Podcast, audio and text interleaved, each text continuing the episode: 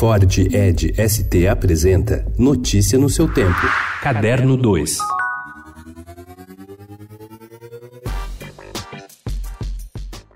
Um impressionante conjunto de 301 obras de arte brasileira de todos os períodos, com enfoque no modernismo, estará a partir de hoje sob a guarda da Pinacoteca do Estado, em São Paulo. Um conjunto de 12 obras desse acervo, pertencente ao casal Evelyn Ivonsi e Osp, incorporadas à exposição permanente, já pode ser visto na Pinacoteca e certamente vai ajudar o visitante a entender melhor a produção de cada período da arte, relacionando telas de Tarsila e Antônio Gomide ao primeiro modernismo e os contemporâneos Milton da Costa, Lígia Clark e Ivan Serpa, a produção posterior aos anos 1950.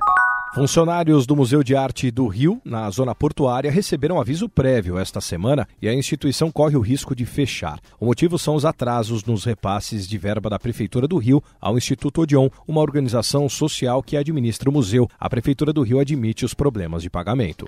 Retrato de uma Jovem em Chamas abre hoje, no auditório do Ibirapuera, o 27º Festival Mix Brasil de Cultura da Diversidade. Desde a origem, a diversidade sexual tem sido o tema do evento, mas não apenas. Cada vez mais o Mix Brasil abriga a diversidade racial, social e de gênero. Até quarta-feira, dia 20, o festival deve apresentar de graça 110 filmes, peças, shows e games de temática LGBT em espaços como Cine Sesc, Centro Cultural São Paulo, Paulo, Cine Olido, Espaço Itaú Augusta, MIS e Centro Cultural da Diversidade.